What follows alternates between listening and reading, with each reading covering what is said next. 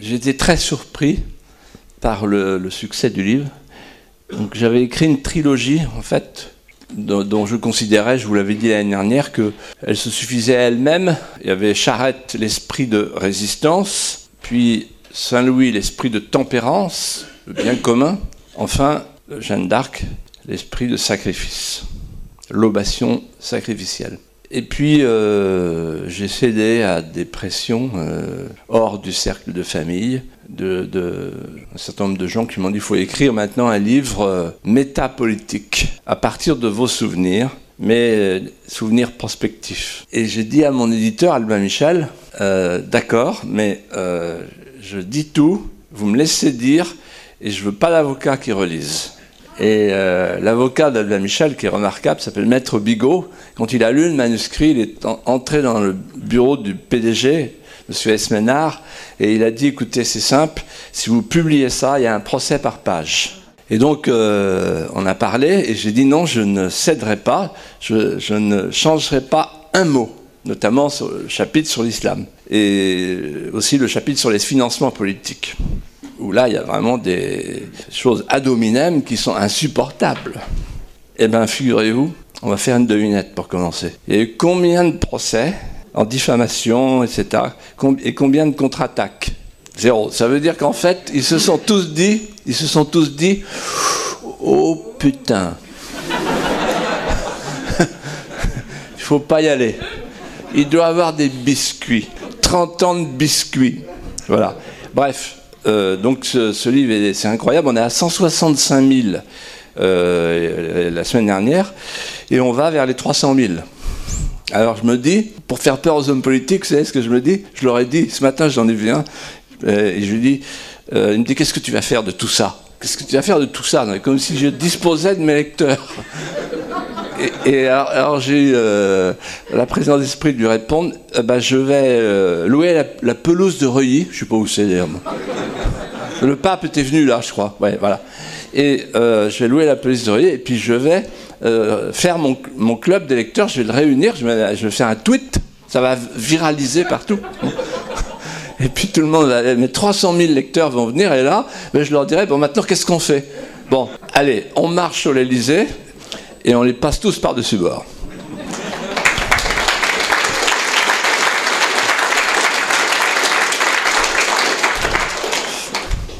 Voilà, ce livre n'est pas euh, un récit. Euh, ce n'est pas le livre d'un voyeur qui, depuis la coulisse, vide sa poche d'amertume. C'est un livre d'alerte, je dirais même d'alarme. Attention, la France est peut-être en train de mourir. Ceux qui avaient pour euh, noble mission de préserver les trésors français les ont bradés. Mais ce livre n'est pas non plus un livre de désespoir. C'est un livre sur l'espérance française. C'est une mise en perspective.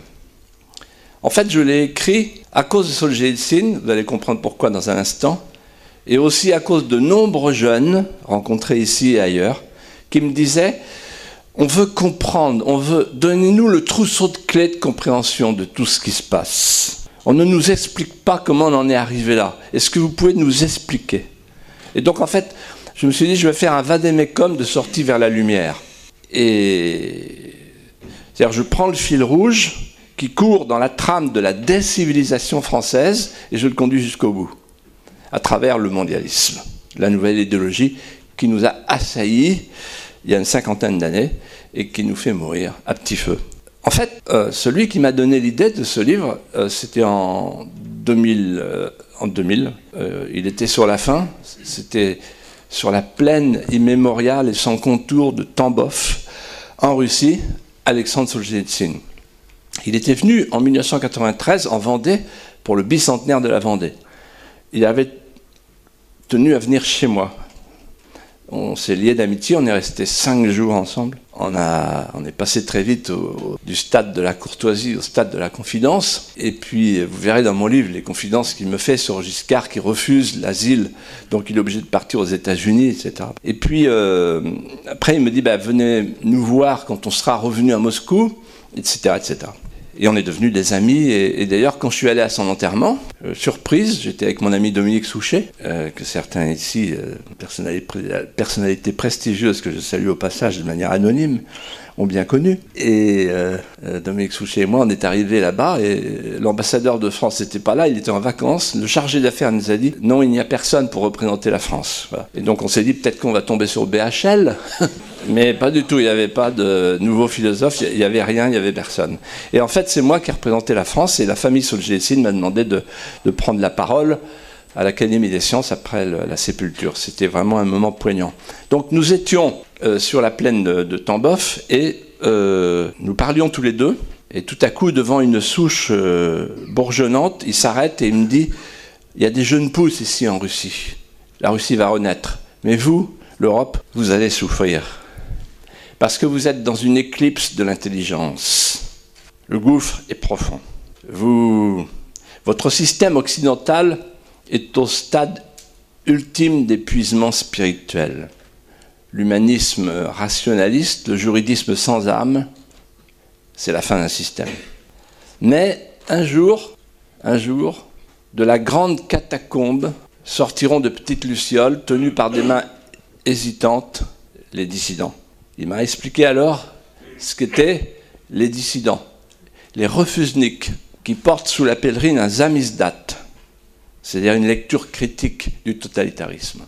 Et là, il a ce mot, qui est un des derniers mots de mon livre, mais qui explique, qui est le filigrane du livre, les dissidents sont à l'est, ils vont passer à l'ouest. Pourquoi j'ai écrit ce livre cet été? Parce que j'avais le, moi, je suis un chien d'avalanche. J'aurais voulu être un chien truffier. Je vois moins facilement les trésors sous les chaînes que les, les pans de mur qui tombent. Mais c'est quand même un don, comme le sourcier avec sa baguette de sol pleureur, de voir les choses à l'avance, de les sentir dans son corps. Comme ce vieux paysan qui était mon voisin qui disait Ouh, mal au genou, demain il va pleuvoir. Et moi j'avais mal au genou là. Et donc je me suis dit, il faut l'écrire maintenant. Et c'est incroyable, quand on lit le livre maintenant, on se dit, c'est pas possible. Ce livre n'a pas été écrit l'été dernier. Et pourtant, je parle de la guerre, de l'islam, je parle de tout, Roissy, tout. Incroyable. Bon, je ne l'ai pas fait exprès, simplement c'est du bon sens, c'est tout. c'est pas, pas un don. On peut arrêter la photo, s'il vous plaît. Hein? Hein? C'est pour le journal, non? Non, non, parce que comme j'improvise, je, suis pas. Les, autres, ils ont un papier, donc il n'y a pas de problème. Mais moi, je, suis le fil de ma pensée. Alors, euh, pourquoi maintenant? Parce que euh, on est arrivé où tout s'aggrave et tout se dénoue. Euh, on est arrivé au moment où ce qui était inaudible quand je faisais de la politique est devenu assourdissant. Et donc c'est le moment.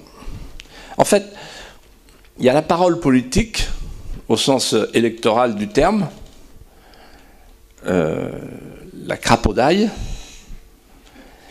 euh, qui, achète, les caprices de l'opinion.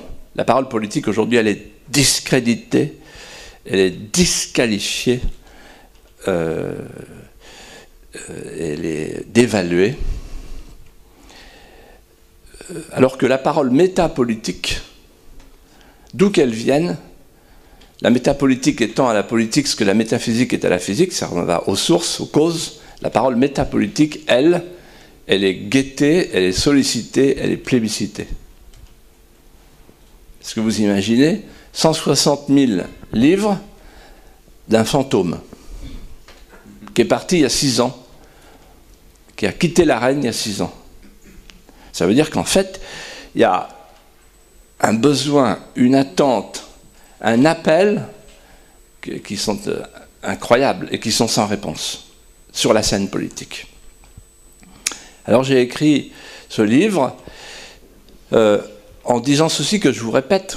J'ai été un homme politique, je ne le suis plus. Euh, je n'ai aucune envie de le redevenir. Et donc ma parole est libre, elle ne peut pas être suspectée. Il n'y a pas de calcul J'ai pas écrit un livre pour euh, aller à la primaire. Je ne crois pas aux primaires ni aux secondaires.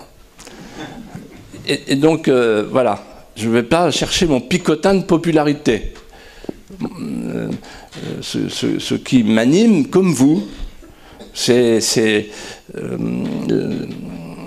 la France. Voilà. La France qui s'abîme. Et, donc il y a une sorte de devoir moral supérieur.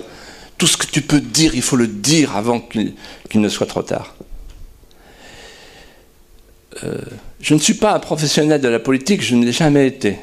C'est pour ça que j'en suis parti aussi facilement que j'y suis arrivé. En réalité, euh, mon père était lorrain, ma mère était catalane.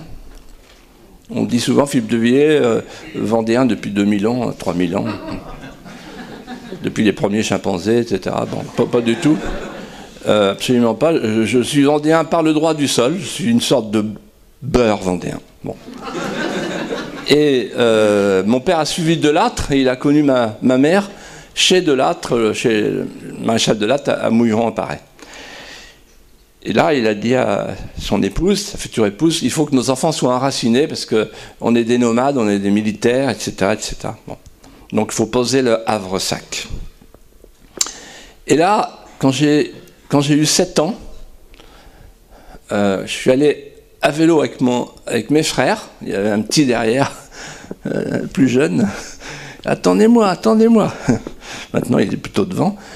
Et euh, à l'époque, il était en vélo, maintenant, il est plutôt dans un char. et alors, on est allés tous les trois au Luxe sur Boulogne, on est entré dans la chapelle des Lucs, et là, on a vu les plaques. Et je suis revenu et je suis dit à mon père, qu'est-ce que c'est que cette histoire-là? Pourquoi? Et, pourquoi mes copains, ils baissent la tête? Pourquoi la, Vendée, c'est la Lozère plus la mer? Et pourquoi on nous, on nous, dit, ah, les Vendéens, on nous monte comme ça, etc. Pourquoi cette prostration? Mon père m'a expliqué.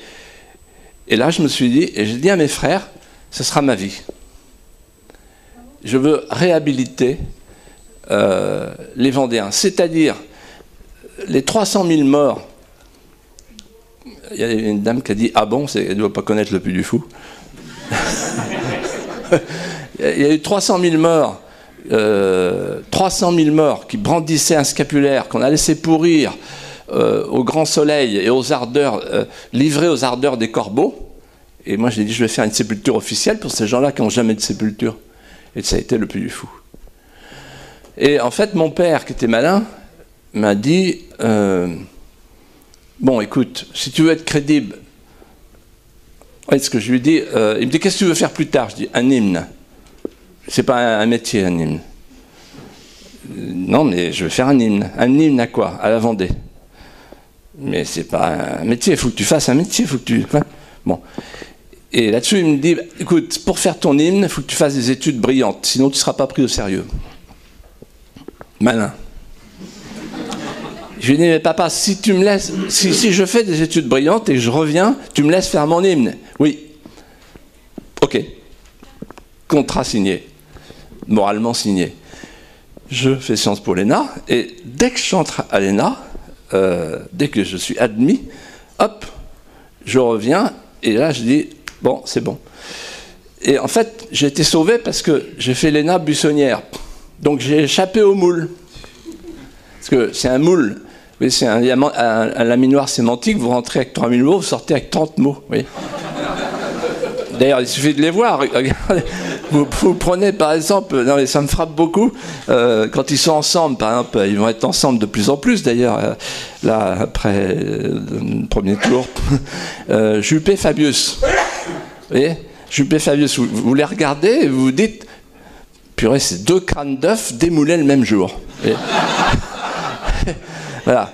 Et, donc je suis entré dans la fabrique des poulets de batterie hors sol moi, j'étais un poulet de grand vent. Et, euh, euh, puis euh, dès ma sortie de, l'école, hop, j'ai fait le plus du Fou. Et en faisant le plus du Fou, j'ai évidemment appris tous les métiers du spectacle que je ne connaissais pas. J'ai même appris, donc, comme vous le savez sans doute, vous l'apprendrez dans mon livre, à cracher le feu. Ce qui, pour un énarque, est extrêmement compliqué. Bref, euh, Chirac m'appelle parce qu'il avait nommé Léotard à la culture et euh, un gars lui dit Mais tant il connaît rien. Dit Ah on va prendre un gars qui connaît, t'en connais Oui, j'en connais en Vendée. Il connaît. Il faut le prendre. Alors, donc je me retrouve l'ombre portée d'un ministre qui était lui-même une ombre, l'ombre de Jack Lang. Voilà. Et puis c'est parti, euh, après les Vendéens dire ben, on va prendre un gars qui a, fait un hymne, donc euh, il nous aime, on prend Philippe de Villiers, donc tout ça, et je me retrouve euh, immergé en politique. Mais vous savez, je suis pas rentré comme Sarkozy, par exemple, petit conseiller municipal à Neuilly, à Paratchik, etc. C'est là que tu vas apprendre à tuer mon petit, tu vas d'abord tuer Pasqua, tu vas tuer, etc. Non, moi ça n'a pas été du tout, du tout ma, mon école. Et j'ai dit dans mon livre, je suis entré par effraction, voilà. Et je suis sorti avec le dégoût. Euh, parce que j'ai vu de, près. Euh, on, m'a fait ce que aucun, autre euh, n'a eu à souffrir. vraiment. Toutes les boules puantes auxquelles ils ont pu penser. Avec une imagination débordante. Et je suis fier de vous dire, ben voilà, les boules puantes, ben, ben, pas de problème, je sens rien, je sens bon.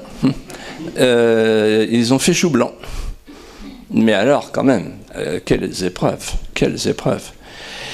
Et quand j'ai sorti Les Mosquées de Roissy, ça a été terrible. Euh, je le raconte dans le Figaro Magazine cette semaine, ça a été terrible. Vous n'imaginez pas la violence. Euh, c'est Clémenceau avait un mot magnifique que je, mets à la disposition de tous les jeunes qui sont ici. Évidemment, c'est pas l'éducation nationale qui va entendre cette citation, il disait la démocratie, c'est des rats dans un égout. Donc j'ai vécu ça. J'ai vu les rats. Hein. J'ai vu la piscine sanguinolente où les caïmans et les crocodiles se mangent entre eux. Donc je suis parti avec le dégoût parce qu'à force de côtoyer le mensonge, on se sent soi-même contaminé. C'est terrible. C'est-à-dire qu'on se sent comme une sorte de mensonge ambulant par omission. Parce qu'ils vous disent, je ne pense qu'à vous, ça veut dire qu'ils pensent qu'à eux. Et ils vous disent, euh, si je suis élu, je vais faire ceci, je vais faire cela. Mais ils savent très bien que s'ils sont élus, ils ne feront rien puisqu'ils n'ont plus le pouvoir. Ils ont transféré tous les pouvoirs. C'est exactement, exactement. Euh, vous avez en face de vous un cul de jatte et un manchot qui vous disent à eux deux, moi je vais gagner la médaille olympique des barres parallèles et, moi le 100 mètres. Mais il ne faut pas les croire. Et donc en fait, euh, le mensonge et la trahison. La trahison qui est en politique le prolongement naturel de l'amitié. Je me souviens travailler un jour d'Olivier Guichard, que j'aimais beaucoup, qui était un, politique d'une autre génération qui avait, qui avait de, l'envergure. Enfin, je me souviens très bien, il, disait euh, Maupassant, Flaubert, etc. Incroyable. Vous imaginez aujourd'hui un politicien qui dit Maupassant, Flaubert. Hein. Euh, il, zappe euh, euh, Facebook, peut-être, mais Flaubert, non. Et donc euh, il me dit, celui-là, il est pas mal, mais il ira pas loin. Je dis, pourquoi? Il s'est pas tué. Putain. Quand même. Quel destin. Voilà. Euh, alors, en fait, euh, quand j'ai réfléchi à toutes ces années que j'ai passées dans, au premier plan ou dans la coulisse, avec un regard d'observateur critique, euh, nourri de bonnes lectures, qui sont peut-être d'ailleurs les vôtres. Euh, j'ai assez rapidement compris ce qui se passait, mais pas tout à fait. J'ai vécu mai 68, euh, mais j'ai pas compris. Enfin, j'ai cru comprendre, comme tout le monde, que c'était une révolution révolution prolétarienne, une de plus, une sorte de, de 1848 euh, du pauvre ou du riche, des beaux quartiers. Et en fait, j'ai eu la chance de tomber un jour sur un, vrai pédagogue à qui je dois beaucoup dans l'explication. C'est euh, mon camarade du Parlement européen, euh, qui, siégeait au, cœur du Parlement européen, qui en était le centre de gravité d'ailleurs. C'était Daniel Cohn-Bendit. Et Cohn-Bendit, en fait, euh, il me voyait souvent à la buvette le matin, parce que je lisais l'équipe. Et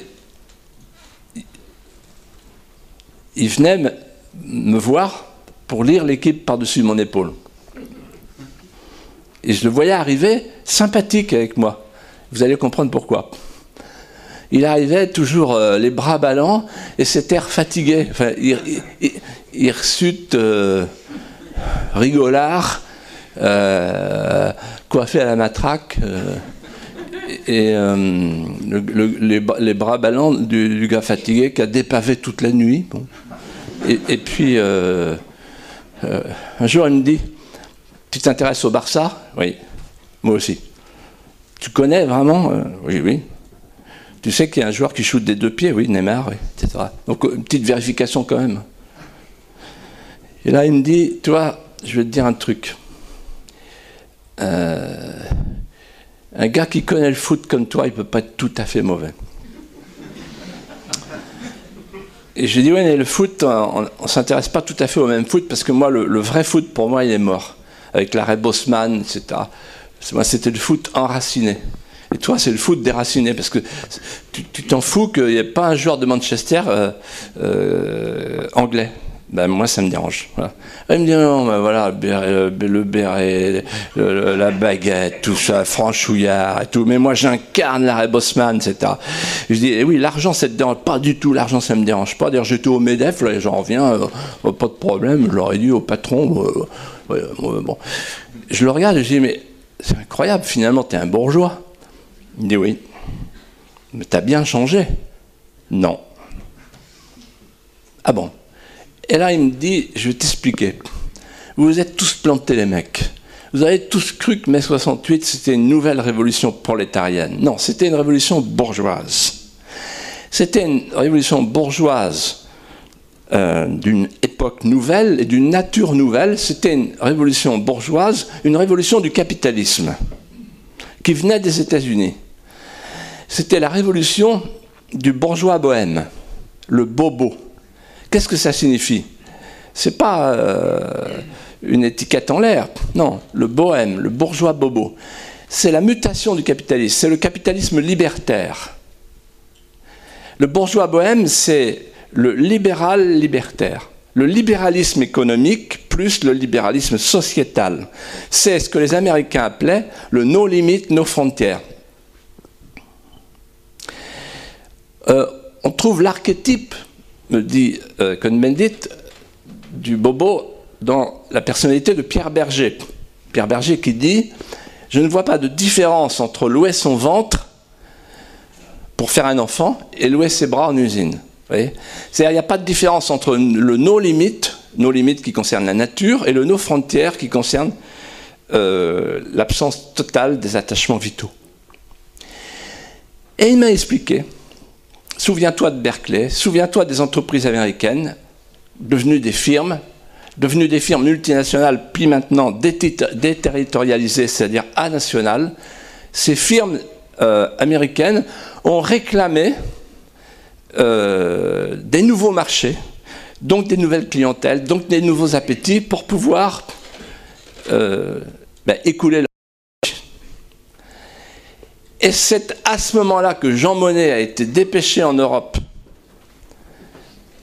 par les Américains avec une lettre de course qui était la suivante échanger le drapeau avec les étoiles de la Madone contre le contenu d'un grand marché planétaire de masse. Donc des législations protectrices. Donc l'idée américaine qui est derrière mai 68 et qui va produire tous ces fruits amers est la suivante transformer les Européens et le monde en un monde et en une Europe de consommateurs compulsifs, post-névrotiques, désinhibés, où on recycle jusqu'à l'angoisse métaphysique, là où il y avait des citoyens, là où il y avait des nations. Et toutes les autorités spirituelles, morales, euh, ont embrayé.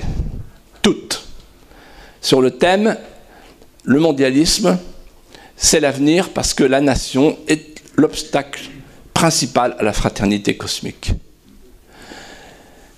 Donc j'ai vécu ça et j'ai eu la clé beaucoup plus longtemps grâce à Cohn-Bendit, qui m'a tapé sur l'épaule et qui m'a dit C'est dur hein, d'entendre ça, mais c'est ainsi. Ton monde à toi, Philippe, il est révolu. Alors je lui ai dit, pour terminer un jour, tu dois être triste de ne pas avoir de fils spirituel. Il me dit, parle pas comme un curé. Je dis, mais appelons ça comme tu veux, mais tu n'as pas eu de, voilà, de progéniture. Il me dit, si, j'ai un fils spirituel. Il me regarde rigolard. Je dis, lequel? Il me dit, Giscard. Eh oui, Giscard dans l'histoire restera comme euh, l'homme du chassé-croisé, avortement de masse, immigration de masse. C'est le début de la fin. 200 000 avortements par an, 200 000 migrants par an. Giscard. J'ai bien connu Giscard, je l'ai très bien connu. Les coïncidences de la vie, les hasards de la vie. Un jour, je suis appelé, j'étais directeur de cabinet du préfet de La Rochelle. Hop, on me dit, vous êtes appelé à l'Élysée.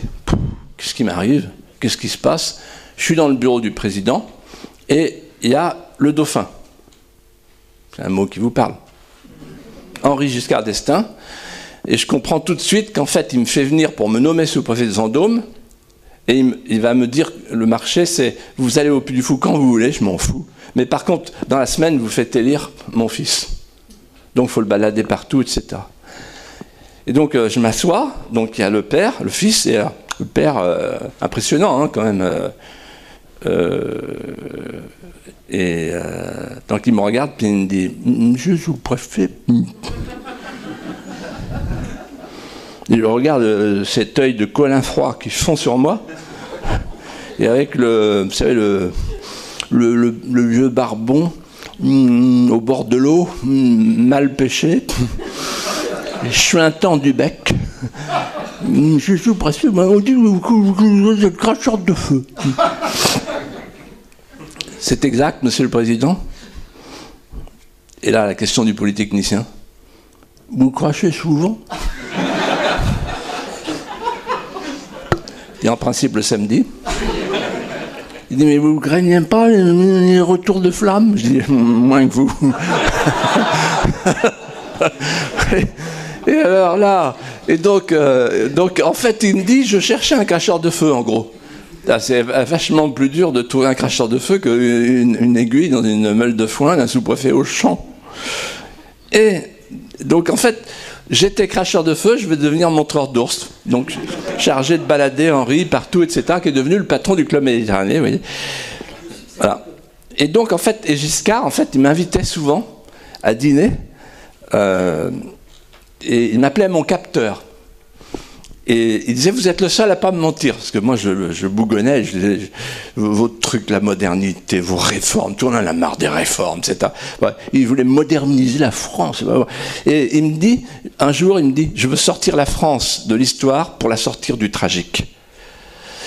Et euh, voilà, il voulait en faire un État des États-Unis d'Europe. Il y avait bien l'idée chez lui de devenir le Jefferson de l'Auvergne, mais euh, c'était aussi parce qu'il voulait vraiment épargner aux Français le tragique. Pour lui, les épopées, l'histoire, c'était des mythes dangereux.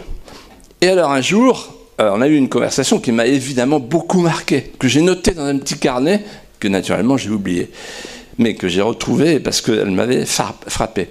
Il me dit, voilà, dernière conversation avec Jean Monnet, Jean Monnet, le fondateur de l'Europe et de la trilatérale en 1973, il faut jamais l'oublier. Les deux choses vont ensemble. Et donc Jean Monnet euh, me dit, euh, j'avais la main sur la poignée, je le quittais, c'était émouvant parce que je savais qu'on ne se reverrait plus. Et il m'a dit, Giscard, vous avez compris l'essentiel. Et je lui dit, c'est quoi l'essentiel? Vous avez compris que la France ne pourrait plus jamais y arriver toute seule. Et là, on a eu une conversation terrible, Giscard et moi. Terrible, terrible. Je lui dit, vous ne croyez donc pas aux ressources morales? Vous ne croyez pas à la sédimentation de l'âme, à ce qui est dans le cœur d'un peuple qui ne meurt pas, même si le peuple meurt. Et ne comprenait pas ça. Alors j'ai connu l'aide de camp de Giscard, Chirac, puisque à peine entré à l'ENA, on m'a dit, vous êtes nommé, c'est la roulette, stagiaire de l'ENA en Corrèze. Donc Chirac. Et là, il n'y avait pas de directeur de cabinet, je fais office de directeur de cabinet, et, voilà, et, Chirac m'aime bien, euh, m'aime beaucoup. Et donc je le suis. Euh, je vais à l'essentiel, très sympathique. C'est là que, enfin, il, m'apprend un jour, euh, en fait, lui, il est le fils spirituel de Cueil qui disait, il n'existe pas un seul problème qu'une absence de solution ne soit capable de résoudre. Bon, c'est toute une philosophie, on a, vu le résultat. Et, euh, alors, euh, un jour, je lui dis, mais l'histoire chez Giscard, ça compte pas. Il me dit, moi non plus. S'en fout. À part Gengis Khan et la proto-histoire africaine. D'ailleurs, le musée qui va porter bientôt son nom, là, avec des trucs à la Chessac. Eh, euh, et un jour, je vous raconte cette anecdote parce que euh, elle est hallucinante. On a, il y a un dîner, un grand dîner, et euh, donc Mitterrand, qui, sent qu'il y a un blanc sonore, relance la conversation et dit Tiens, mais au fond, on va. Je voudrais savoir quelle est pour vous la date européenne la plus importante. Et vous, euh, alors il y a non, Thatcher, il n'a même pas le temps de terminer. Thatcher dit bon, 1215, évidemment, une date anglaise, la fondation de la démocratie. Ah, d'accord, très bien. Tout le monde a dit quand même rapidité dans la réponse. Et vous, Helmut? Helmut réfléchit et dit Pour moi, euh, la date européenne, c'est 1648, les traités de Westphalie, c'est quand même la nouvelle Europe. Réponse validée, comme disaient jeunes. Euh, moi, je suis là parce qu'en fait, je remplace euh, Léotard qui est parti courir le marathon de New York, parce que déjà à l'époque, il fallait avoir un look. Quoi, Et puis, euh, voilà, on arrive au troisième, dans c'est François. Et là, incroyable, il me regarde avec un clin d'œil et il leur sert comme réponse, pour moi, 496, le baptême de la France. Alors, mais c'est pas, c'est pas ça, c'est pas, c'est pas tout à fait. Non, non, c'est voilà, bon, très bien. Et là, je vois Chirac, la pression sur Chirac. Et vous allez comprendre pourquoi la pression. Il prend son verre et il, sent la pression. Et, et, Mitterrand dit Et vous, monsieur Chirac? Et il dit Moi, il lève son verre et il dit 1664 Cronenbourg. Voilà. Et donc après, je vais le voir, je lui dis pourquoi vous avez dit ça? Il me dit ben, ce qu'on s'en fout. Voilà. voilà. Donc voilà les gens qui nous ont gouvernés. Pour eux, l'histoire est une source de nuisance et non pas de connaissances euh, et, d'expérience. Alors, euh, pendant 30 ans, j'ai assisté, et là je pèse mes mots, euh, à la formidable conjonction inattendue et que la plupart des Français n'ont toujours pas comprise. En tout cas, ceux qui ne sont pas encore souverainistes.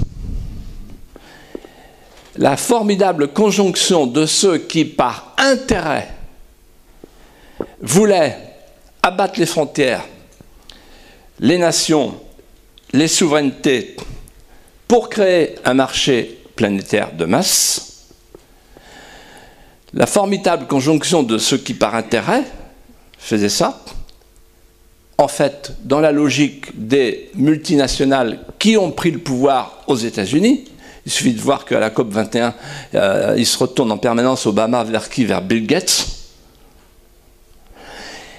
La formidable conjonction de cela, l'intérêt, avec ceux qui, par idéologie, voulaient fabriquer un homme nomade, désaffilié, désinstitué, sans sexe, sans patrie, déraciné. C'est cette conjonction qui a euh, démonté euh, et abattu les poutres maîtresses. Solzhenitsyn m'a dit un jour, vous aurez du mal à vous relever parce que euh, les pays de l'Europe orientale qui étaient sous la botte soviétique ont perdu leur souveraineté, on appelait ça la souveraineté limitée du temps de Brezhnev, mais elles ont gardé leur identité, c'est-à-dire leur âme. Les Polonais ont gardé leur âme, les Hongrois ont gardé leur âme, etc. Leur civilisation chrétienne. Or vous, vous êtes en train de perdre les deux en même temps, la souveraineté et l'identité. Je raconte dans mon livre comment on s'est trompé, nous, les conscrits de Maastricht, sur, euh, sur Maastricht. En fait, on s'est trompé parce que euh, en face de nous, on avait des gens qui disaient voilà, on va faire un super État. Et nous, on disait on ne veut pas d'un super État. Et les gens disaient c'est dommage, un super État, c'est un État super. Et donc le oui allait emporter. En réalité, c'est pas du tout ce qu'ils voulaient faire. Ils voulaient pas du tout un super État avec une super frontière, avec une super diplomatie, euh, avec une super agriculture, une super industrie. Non, pas du tout. Une super nation. Non. Ils voulaient supprimer les nations, mais pas pour en créer une autre. Ils voulaient plus de frontières. Ils voulaient un espace sans frontières. C'était l'expression. Un espace sans frontières, sans identité, sans démocratie et sans gouvernement. C'était ça le projet de Jean Monnet, parce qu'il s'agissait de fabriquer en tout et pour tout un marché complémentaire du marché américain pour arriver jusqu'au traité transatlantique qui est devant nous. En fait, il s'agissait de préparer la deuxième étape. Je parle sur la foi des confidences qui m'ont été faites notamment par Maurice Schumann, qui m'a tout raconté et qui m'a montré les pièces et les documents. C'est pour ça que personne m'attaque. Parce que c'est trop grave si je sors les pièces et les documents. C'est tout qui s'effondre, y compris la diplomatie du Vatican, qui, au nom des étoiles de la Madone, a supporté tout ça jusqu'au LGBT, jusqu'au discours du pape, du pape à Strasbourg, le pape François, qui est venu dire c'est bon, vous faites du bon boulot, la Cour européenne des droits de l'homme, allez-y, continuez. Pendant qu'on tue le petit Vincent Lambert à petit feu. Voilà. Et donc, en fait, euh, la souveraineté a été euh, transféré au nom d'une future gouvernance mondiale d'experts et de financiers. C'était ça le but. Et le mot gouvernance mondiale, euh, j'en ai cherché l'origine et je l'ai trouvé l'origine, mais je l'ai vécu ça au moment de vivre la crise. C'était la Banque mondiale, et c'était l'ONU, c'était le FMI. Et c'était tous les démocrates chrétiens, euh, l'ami, euh, euh, Delors, etc., qui, menaient qui, ont mené l'opération de la libération des capitaux, etc. On ne dira jamais assez combien la démocratie chrétienne a été nocive et s'est retournée contre son principe, c'est-à-dire le christianisme. Les idées de Chesterton, les idées folles, les idées chrétiennes devenues folles. Donc la souveraineté a été abolie elle a été abolie. Euh, euh, la souveraineté militaire, euh, vous, voyez bien, on suit l'Amérique partout, on suit ses erreurs, on les accompagne, voilà, et on demande l'autorisation. Les hommes politiques vont là-bas chercher leurs consignes et leur argent de poche. quant à l'identité de la France, en fait, les Minc, Bernard-Henri Lévy, Attali, euh, ont imposé deux idées, deux idées, je l'ai vu ça. Euh, c'était la France est une honte, elle doit changer d'identité. Euh, vous pouvez retrouver les, écrits, c'était écrit, c'était dit, c'était voilà. Et, personne, il n'y avait pas une voix qui, osait dire le contraire parmi les intellectuels. C'est un terrorisme incroyable. Bernard-Henri Lévy dit dans l'idéologie française en 1981, euh, la France, dans les replis de son passé, charrie les expressions, euh, euh, charrie des vomissures barbares, comme les diables brûlants crachent des lames rougeoyantes. Il faut qu'elle s'excuse. La France est une honte. Alors on a dit en 40, tous des collabos. En Indochine, des terroristes. En Algérie, des tortionnaires. Comment voulez-vous qu'un pays se relève? Comment voulez-vous qu'un pays se transmette? Mais c'est pire que ça. Comment un pays peut-il survivre s'il abolit, par principe, la moitié la plus glorieuse, la plus grande, la plus longue euh, la plus mondialement regardée comme euh, sublime, celle d'avant 1789. Tant qu'on voudra faire commencer la France avec les droits de l'homme et la Révolution française, qui, dans son ADN, a un gène terroriste, tant qu'on voudra faire ça, on ne pourra pas faire des petits Français. Ce qu'avait compris la Troisième République, c'était les hussards noirs de la République. La Troisième République, en fait, Jules Ferry dit à un député Nous allons faire, nous allons, etc. Euh, et l'autre lui dit Vous allez faire quoi? Vous allez faire quoi? Hein, la morale de quoi? La morale de quand? La morale de qu'est-ce que c'est quoi votre morale? Il dit mais la morale de toujours, la morale de nos pères. Ah oui, d'accord, d'accord. La vitesse acquise.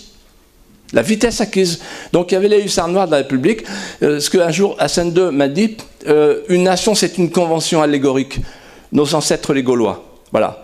Donc, si on proposait aujourd'hui à ceux qui veulent devenir français, mais qui connaissent pas la France et qui veulent pas devenir français parce qu'ils connaissent pas la France et qui nous méprisent parce que nous nous méprisons nous-mêmes, si on leur proposait autre chose que le droit de l'homisme, la laïcité droit de l'homiste, ils viendraient.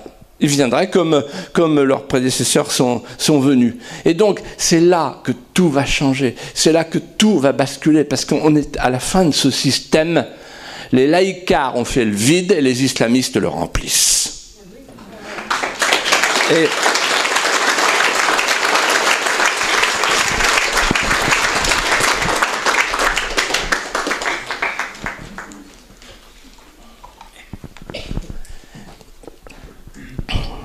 Donc la France est une honte. Je raconte dans mon livre euh, une chose incroyable euh, avec l'affaire Boudarel, vous verrez. Je n'ai pas le temps de la raconter maintenant, mais c'est vraiment incroyable ce que, que j'ai pu vivre. On, avait déposé une plainte pour crime contre l'humanité. C'était le commissaire politique. Il avait du sang sur les mains, du sang français. Et en fait, quand il a touché sa retraite, euh, j'avais vu son formulaire, c'était voyage dans l'extrême-orient, voyage d'études dans l'extrême-orient, alors qu'il il, était là, là-bas en situation de, de, bourreau. Voilà. Mais il y a plus grave que ça. Il se trouve que j'ai très bien connu le président François Mitterrand. Parce que comme je n'étais pas comme les autres, on va toujours faire celui qui n'est pas comme les autres. Parce qu'il a un petit plus, il a un petit côté exotique. Et François Mitterrand, un jour, il y avait un contretemps dans l'emploi du temps. Euh, on était à, Florence pour l'année de la culture. Il y avait 4 heures de battement parce que Cole était en retard. Et donc il dit à Tali, euh, laissez-moi tranquille. Puis j'étais avec lui, je représentais le ministère de la Culture. Il me dit, euh, vous, connaissez euh, Florence? Je dis non. Vous voulez venir avec moi? Oui. Et là, on part, et on est resté en fait trois heures. Trois heures. Et tous les deux, on a parlé. Et alors, ça, commence comme ça. Euh, je, lui dis, mais vous m'avez emmené à Jacques Attali, pas très content. bon, vous allez devoir me supporter pendant toute la visite. Il dit, oui, oui, ça me va très bien. Puis là-dessus, je, lui dis, mais euh, en plus, bon, euh, moi je suis pas très à l'aise avec vous, parce que même si je suis de la petite limaille, bah, je suis quand même un opposant. Il me dit, oui, non, seulement un opposant, mais je, me souviens que vous avez mis le drapeau en berne à la sous-préfecture de Vendôme quand je suis arrivé au pouvoir. Donc là, là, je suis mal. Et vous savez ce qu'il me... Et là, à ce moment-là, je lui dis, bah, bah oui, oui, oui, mais... Euh, euh, je dis oui, oui. Euh, je, me dis, bon, euh, il faut que je justifie ça. et il, me dit, non, non, non, Monsieur de Villiers, la rancune n'est pas une politique. Magnifique. oh, un saint laïque. Et là-dessus, euh, euh, là-dessus, un peu plus loin, on parle, on parle, on parle, puis il me dit, c'est tous des incultes, vos amis, etc. Chirac s'intéresse à Gengis Khan, etc. Bon, bon euh, il, préfère les Tatars aux Florentins, vous vous rendez compte, etc. L'autre, votre ministre qui est parti au marathon de New York, tout ça, etc. Bon, et puis là-dessus, il me dit... donc je, dis, mais vous me dites tout ça, pourquoi? Pour me piéger ou pour... Il dit non, parce que je vous aime bien. Ah bon? Vous m'aimez bien, Monsieur le Président? Oui, je vous aime bien. Et je vais vous dire pourquoi. Vous me rappelez moi. Ah bon? Alors, euh, vous, euh, oui, jeune, oui, j'étais comme vous, j'étais de droite. C'est bien, merci monsieur. Et à ce moment-là, euh, assez rapidement, je lui dis est-ce qu'on peut en profiter pour euh, se poser des questions euh, inhabituelles? Il me dit oui, aucun problème, moi j'aime ça. Et là, je m'arrête et je, me, plante dans ses yeux, là, et, tac, et je lui dis SOS racisme? Ah Et là, il m'a raconté SOS racisme. Écoutez, parce que c'est là que tout commence en fait. C'est là que tout commence, tout ce qui se passe en ce moment. Il m'a dit voilà, euh, ça s'est passé dans mon bureau. Il m'a dit les gens qui étaient là, ils sont dans mon livre, hein, euh, ils se reconnaissent, hein, il n'y en a pas un qu'à contester. Il y avait, euh, comment il s'appelle le gars Jean-Louis Bianco, voilà, etc. Il dit voilà, on a pris l'étoile jaune, et on a dit on l'a transformée en main jaune. On va faire porter la main jaune par toutes les stars. En fait, voilà, on, va, on va dire les, les immigrés, c'est des juifs d'aujourd'hui. Et on va vitrifier tous ceux qui parlent d'immigration, de cette manière. C'est-à-dire qu'en fait, le peuple migrant sera le peuple élu, vu qu'on a abandonné les ouvriers qui ne voteront plus pour nous à la mondialisation sauvage depuis 1983 avec la liberté des capitaux. Donc en fait, je lui dis, vous cherchez un lumpen prolétariat substitution, il me dit exactement, ceux de Villiers. Ou bien, on joue pas le jeu, mais si on joue le jeu de la démocratie, il faut le jouer jusqu'au bout. Hein. Il faut des électeurs. Voilà. Et donc, en fait, euh, c'est le début de la colonisation à rebours. Et euh, c'est à partir de ce moment-là qu'avec la petite main jaune, SOS Racisme a pris son envol. Je me souviens d'une phrase de Pierre Berger, euh, PDG du Monde, sur Harlem Désir, bien connu de nos services, puisque je l'ai affronté dans un débat. Il disait Regardez passer ce moment de la conscience humaine. Bon. Et donc, en fait, tout le personne rigolait parce que euh, c'était, voilà, SOS racisme.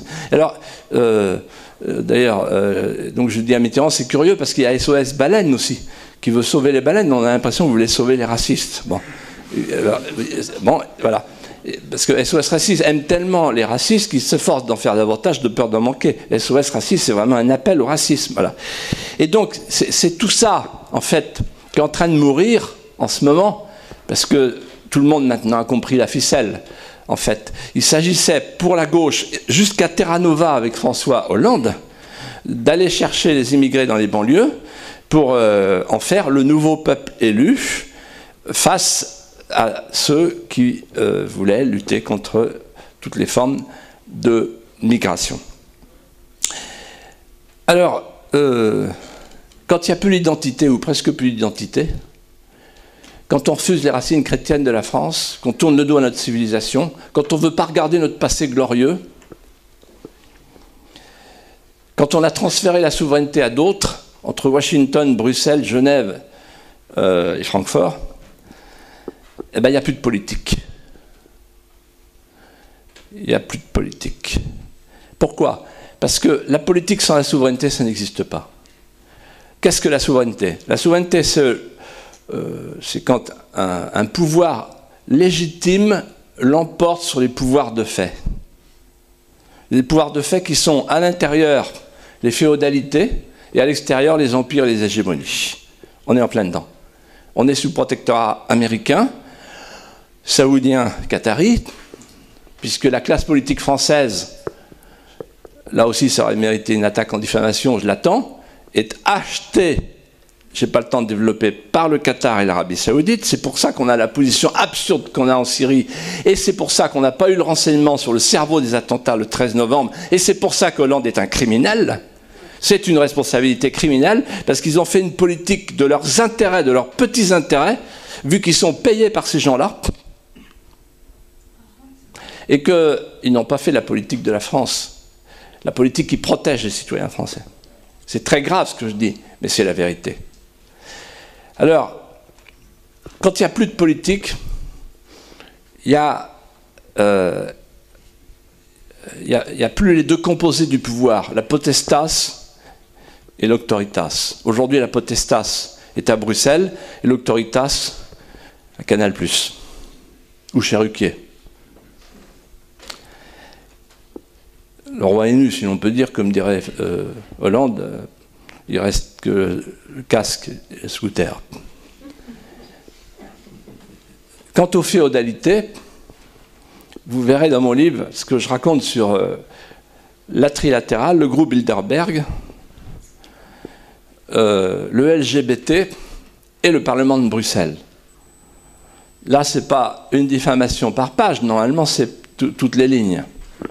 Parce que je raconte la corruption du système du Parlement européen. Quand vous éloignez le pouvoir du peuple, il n'est plus contrôlable. Et quand il n'est plus contrôlable, ben, vous faites ce que vous voulez. Et donc en fait, euh, le LGBT est aujourd'hui financé au niveau mondial par le gouvernement américain, par la Commission européenne, de manière indirecte par les gouvernements européens, euh, et par toutes les grandes firmes nationales que vous retrouvez chaque année à la Gay Pride de San Francisco. C'est-à-dire Microsoft, Goldman Sachs, euh, Apple évidemment, mais aussi Google, etc., etc. Ils sont tous. Et en France, maintenant, je ne veux pas les nommer parce que je ne veux pas faire d'erreur, mais j'ai plein de lettres anonymes qui arrivent. Dans les grandes entreprises françaises, il y a maintenant la branche LGBT, etc., financée par les patrons. Voilà. Moi, je ne suis pas conspirationniste. Je n'ai jamais été dans, ma jeunesse. Euh, j'avais des, amis euh, euh, qui, qui, qui ouais, il y a la conspiration et la conspiration et trucs. Non, non, ça m'a jamais branché ça. Mais le problème, c'est que quand je suis tombé, moi, nez à nez, avec une réunion solennelle de, la trilatérale, j'ai bien été obligé de comprendre qu'il se passait quelque chose. Puis j'ai écouté ce qu'il disait. Et il disait, il faut terminer le travail. Il faut que le libéralisme économique et le libéralisme sociétal se rejoignent. Vous avez compris ça? Ça veut dire qu'on on abolit la frontière entre l'économique et le politique. D'où un tribunal arbitral devant lequel les grandes entreprises mondiales euh, pour entraîner les États et, les, les, faire condamner. La fin du pouvoir, c'est quand il n'y a plus de frontière entre la politique et l'économique. Et qu'il n'y a plus de différence entre l'autoritas et la potestas, qui doivent s'ajouter dans un couple harmonieux. Nous sommes aujourd'hui dans cette situation. Et cette situation, ça se traduit comment? La marchandisation du monde. C'est ça qu'ils veulent. C'est ça qu'ils veulent les mondialistes. C'est pour ça que les, Sarkozy, Fillon, Juppé, qui sont aux ordres des Américains, qui sont entièrement dans leurs mains, pour ne pas parler de l'Arabie saoudite et du Qatar, comme Hollande en face, c'est, comme disait Séguin, les deux détaillants, la droite et la gauche libérale, mondialistes, immigrationnistes, européistes, ce sont les deux détaillants qui se fournissent chez le même grossiste qui tient boutique à Bruxelles et à Washington. Et donc, en fait, euh, la marchandisation du monde, la marchandisation de la terre avec l'agrochimie. On est en train de détruire nos campagnes. Euh, je me suis battu pour euh, sauver les abeilles. Et en face de moi, j'avais qui? J'avais le ministre de l'Agriculture de l'époque, M. Guémard, l'inénarrable M. Guémard, qui défendait Bayer, BASF et Monsanto. Ensuite, la marchandisation du travail avec euh, euh, le marché low cost qui est en train de se mettre en place, d'où la directive Bolkenstein. C'est-à-dire pour permettre aux entreprises, aux grandes entreprises, de, pouvoir exploiter comme ils l'entendent, euh, avec la double délocalisation. On délocalise le personnel pour pouvoir l'exploiter chez soi. C'est la Merkel qui dit il me faut des immigrants, il me faut des immigrants, et je veux des médecins, des avocats, des techniciens supérieurs. On les prend là-bas en Syrie. C'est la traite à l'envers. Donc délocalisation des meilleurs et, délocalisation des entreprises quand ça leur chante. C'est horrible. Moi, je me souviens quand j'étais jeune, je lisais les encycliques de la doctrine sociale de l'Église, et il y a plusieurs papes qui disaient le monde finira d'être humain le jour où il y aura la dissociation du capital et du travail. Un roi comme Saint Louis, euh, qui avait condamné l'usure parce qu'il disait le temps n'appartient qu'à Dieu. Euh, on ne peut pas euh, mettre le temps avec l'argent eh bien, euh, il doit se retourner dans sa tombe, sur son lit de cendre. La marchandisation du vivant, et c'est encore plus grave, on va vers le transhumanisme. Ça, c'est aux États-Unis, il y a une université, je l'ai visité, ils m'ont tout dit, ils ne se méfiaient pas. Ils m'ont tout raconté ce qu'ils vont faire. Une, post-humanité artificielle. Gros problème euh, de paradigme anthropologique. Ce ne sera plus l'homme. Mais déjà, aujourd'hui, on voit bien à quoi a conduit l'avortement. L'avortement a été le passeport de toutes les transgressions, l'eugénisme, l'euthanasie, le corps vénal. Nous assistons aujourd'hui euh, à ce que m'avait dit un jour euh, le professeur Lejeune. Il m'avait dit Philippe ne, cédait jamais sur la vie et commande tout le reste. Euh, nous assistons à lâchement, sans rien dire, euh, à la déshumanisation progressive du monde par l'effacement planifié du visage de l'homme, la marchandisation du monde. Elle est belle, la mondialisation. Et là, le réchauffement climatique, par exemple, ce sont ceux qui, avec le mondialisme, ont provoqué le soi-disant réchauffement, qui sont en train de traiter les conséquences du réchauffement, mais sans vouloir abolir leur système. En gros, pour prendre un exemple, mon voisin, il fabrique des tomates et part en Ukraine. Et puis, ma femme va au magasin et ramène des tomates d'Ukraine. Vous voyez?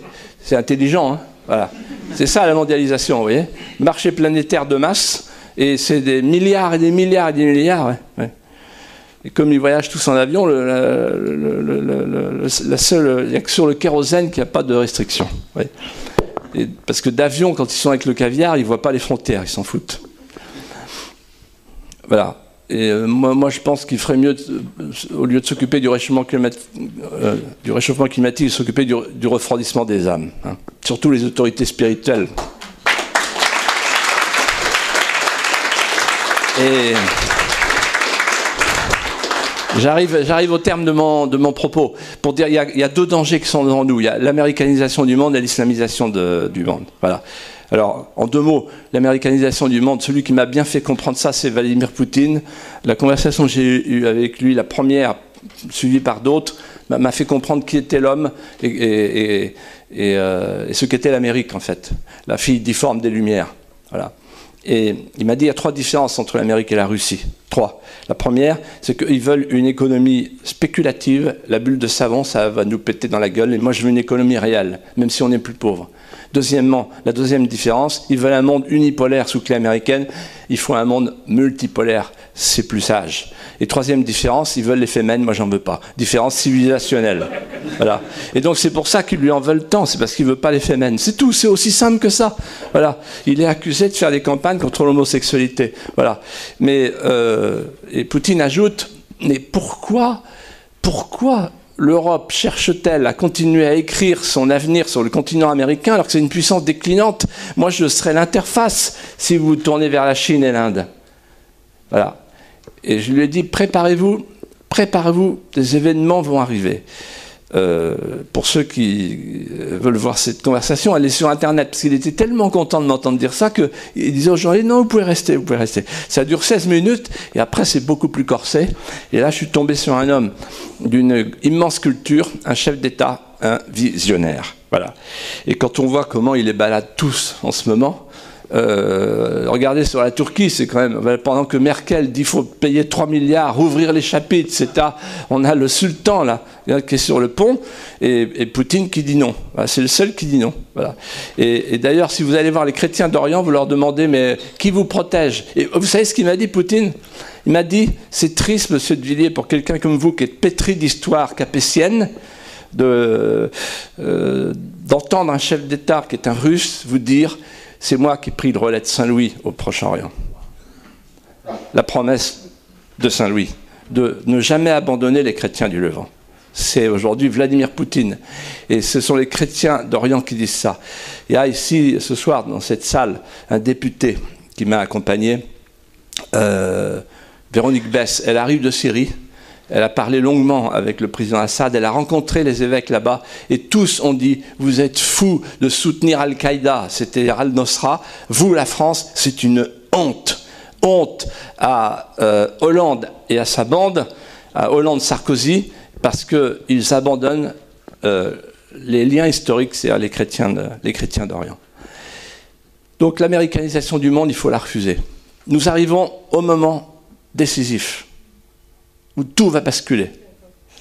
Je me souviens très bien quand, euh, avec mes amis, on disait euh, en, 1988, euh, il va se passer quelque chose à l'Est. Et puis le 9 novembre 89, le mur est tombé.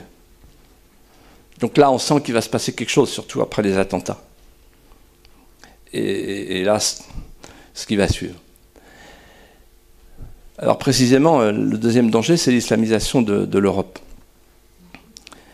Le, ils ont le projet, c'est le passage du dar à l'islam au dar et l'arbre, parce que nous sommes nous dans la maison de la guerre, c'est le Coran. Ils appliquent le Coran. Le, Coran est un livre de violence, c'est un livre de, le livre du djihad. Dans le Coran, le verbe tuer est prononcé euh, 51 fois et le verbe combattre 62 fois. Et euh, vous savez comment on appelle les petits gars du Bataclan et ceux qui se sont fait sauter? Les jeunes mariés. Parce que euh, ils, sont, on leur promet dans leur formation que donc ils sont en tenue de jeunes mariés parce que bon, ils, font, ils ont des bandelettes, bandelettes même autour du sexe parce que ils se préparent à recevoir 12 vierges pendant 70 ans. Oui, et non pas 70 euh, euh, vierges de 70 ans. Non. voilà. donc, voilà, donc en fait, si, vous voulez, voilà, euh, on est devant, est un Coran retrouvé et voilà. Donc il y a le projet. Hein, vous savez que dans l'islam, il y a la bipartition. Il faut que tout le monde comprenne ça. Il y a le Dar al-Islam, la maison de l'islam, là où est l'islam, là où est la maison de la paix, et le Dar el-Arb, l'espace à conquérir, le reste du monde, là où est la guerre, la maison de la guerre. Et donc, en fait, les petits jeunes qui ont rafalé, eh ben, euh, ils ont appliqué le Coran. Voilà, tout simplement. Alors, il arrive que des musulmans soient modérés parce qu'ils ne connaissent pas le Coran ou ils ne l'appliquent pas. Mais si ils appliquent le Coran, eh bien, euh, le Coran, euh, le, Coran n'est pas modéré. lisez l'article dans le Figaro de M. Rémi Brague lundi matin, c'est absolument euh, sublime. Premièrement, ils ont le projet. Le projet du Coran, le projet de l'islam, c'est de conquérir le monde, c'est de soumettre le monde. Si on n'a pas compris ça, on n'a rien compris à ce qui se passe en ce moment. Parce que c'est que le début. C'est une guerre civile chez nous, puisque c'est des Français maintenant. On a importé chez nous une autre nation, et c'est une, guerre mondiale, une guerre mondiale avec euh, un islam qui petit à petit retrouve la lettre et l'esprit du Coran. Deuxièmement, euh, il y a ce que euh, Annie Laurent appelle la guerre des ventes, c'est-à-dire en fait, elle dit très bien, l'enfantement c'est le djihad des femmes, et donc le taux de fécondité euh, relatif euh, joue en notre défaveur. Et enfin, troisièmement et surtout, il y a évidemment euh, l'esprit de démitude. L'esprit de démitude. Dans un papier du Figaro Vox et puis dans, sur Internet, j'ai fait une, vidéo qui, que vous pouvez voir où j'explique que la classe politique a été défaillante. Premièrement parce qu'elle nous a vendu l'idée d'un espace sans frontières. On a vu les résultats. Deuxièmement, il y a aujourd'hui 5000 Kalachnikovs qui sont dans les banlieues sur des molletons qui attendent l'usage, sont prêts à l'usage. Et il y a 3000 kamikazes qui ont une ceinture, qui sont prêts à agir, qui se promènent. Donc c'est pas raisonnable. Comment on en est arrivé là? Voilà. Ils traversent les frontières, etc. Pour refaire des frontières, il faut 5 ans hein, quand même.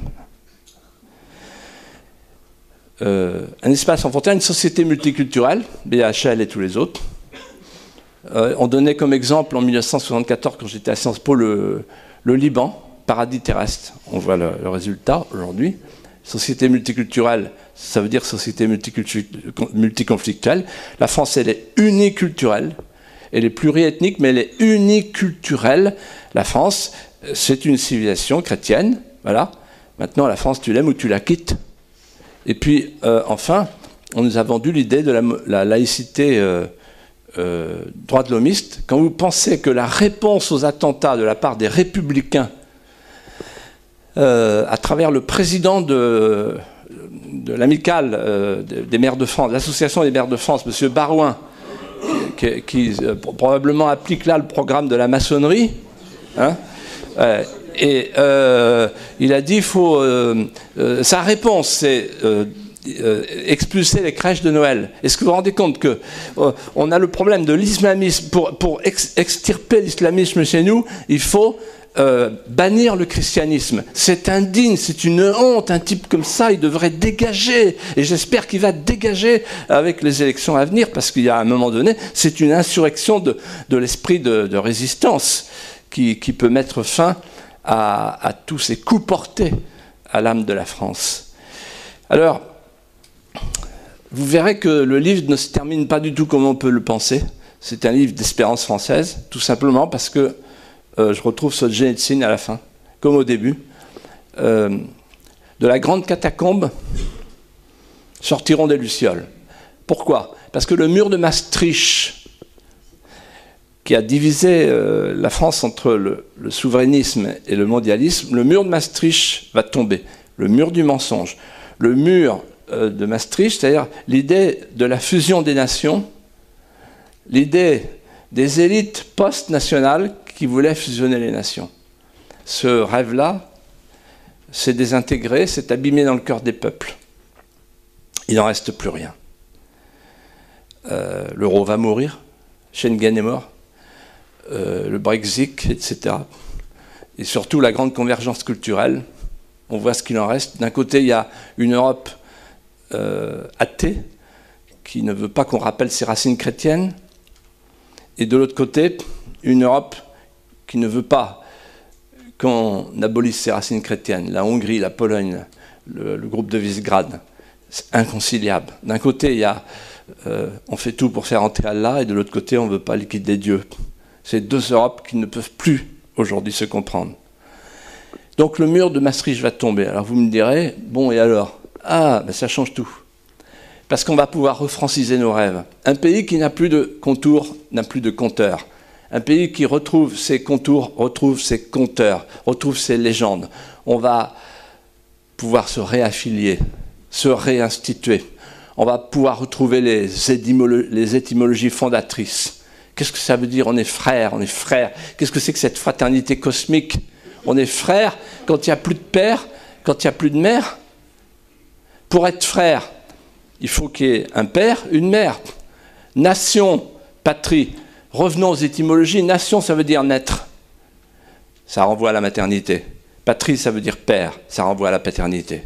Demain, on redeviendra des frères parce qu'il y aura une patrie, parce qu'il y aura une nation. Il y aura les patrie charnelle que toutes les autorités politiques, morales et spirituelles ont lâchement abandonné. Alors, sortiront de la grande catacombe les dissidents. La Luciole à la main. Les, dissidents auront deux qualités, deux caractéristiques qui feront leur originalité combative. D'abord, ce seront des franchisseurs de lignes rouges. Ils n'auront pas peur de tomber dans la cage aux phobes homophobe, europhobe, xénophobe, islamophobe, euh, euh, réchauffe-toi le climatophobe, euh, etc. On n'a plus le droit de rien dire. On n'a plus le droit de rien dire. C'est un pays totalitaire. Il y a un périmètre sanitaire avec les taupes à la taubira qui font les 100 pas. Et, un, ami comme Éric Zemmour, une fois par semaine, il est au tribunal. Ça se sait pas, mais moi je vous le dis. Donc quand on dit la vérité, voilà. Et donc la caractéristique des euh, dissidents, ils iront en prison, les premiers. Mais à un moment donné, eh ben, les prisons seront pleines. Et les murs de la prison tomberont comme le mur de Maastricht. C'est-à-dire qu'ils n'accepteront pas le périmètre sanitaire des mots interdits. Est-ce que vous imaginez que quelqu'un que, j'ai appris à connaître et à apprécier, et euh, dont je peux vous dire qu'il est devenu un ami, malgré nos grandes différences, à la fois de parcours et, de fond sur certains sujets, mais qui est un patriote, Michel Onfray. Et ben, je l'avais au téléphone hier, il dit non, c'est pas raisonnable pour moi, je ne publie pas mon livre Penser l'islam. Voilà. Trop dangereux, trop dangereux. Procès, prison, etc. etc. Et donc, euh, il y a un moment donné où les dissidents que vous êtes et d'autres vont dire bon, ça suffit, maintenant on prononce les mots. Voilà. On ira en prison? Ok, on ira en prison. Voilà. Euh, deuxièmement, ce seront des monteurs de murs. Ils vont remonter les murs porteurs, parce qu'on a abattu les murs porteurs. Le caractère sacré de la vie, la filiation comme euh, ancrage, la nation comme héritage et le rêve français euh, comme fenêtre sur le monde. Alors, chers amis, tout change. Car il y a deux sortes de maîtres dans la vie. Il y a ceux qui sont morts et qu'on n'entend plus. Parce qu'ils sont absents. Parce qu'ils appartiennent à un, monde révolu. Et puis il y a un maître inattendu. C'est l'événement. Le traumatisme des Français. Après le 13 novembre. Et tout ce qui va venir derrière. La réplique, comme on dit pour les tremblements de terre, va favoriser un grand décrochage euh, non seulement un grand décrochage, mais la barbarie va nous faire redécouvrir notre civilisation. notamment pour les jeunesses françaises, qui vont se donner la main, d'où qu'elles viennent. Il faut faciliter cette grande ronde des consciences et des charismes, des nouvelles consciences et des nouveaux charismes. Ne pas condamner ceux qui se sont trompés, les accueillir. Peu importe d'où tu viens, je veux savoir où tu vas. Si tu vas avec moi là où est l'amour de la France, alors je t'accueille. Nous allons souffrir. Nous allons beaucoup souffrir. Il faut risquer sa vie. Il y aura des fatwas. Euh, il y aura pire que ça. Il y aura la lâcheté tout autour de nous. Parce qu'il y a les dix et les collabos. La classe politique est composée de dix et de collabos. Ils ont coulé la France. Il ne faut pas se par-dessus bord. Et dès dimanche prochain, les naufrageurs en cravate. On va souffrir. On va beaucoup souffrir. Il y aura des fausses réponses. Mais la, question de la France va, redevenir centrale. C'est la question de la civilisation française, la question des ferveurs françaises. On va redécouvrir la France, comme je l'ai fait moi, au Puy du Fou. Et tout va basculer. Parce que c'est le vide. Ils sont arrivés au vide. On va souffrir. Mais il ne faut jamais oublier le petit clin d'œil de la Providence qui procède souvent par euh, le chemin inattendu de l'allégorie et de la sémantique, car dans le mot souffrance, il y a encore le mot France. La France est en dormition, mais elle n'est pas morte. Aujourd'hui, comme au temps des croisades, je finis cette conférence comme j'ai fini mon livre Gesta Dei per L'œuvre de Dieu passe encore par les francs. Merci.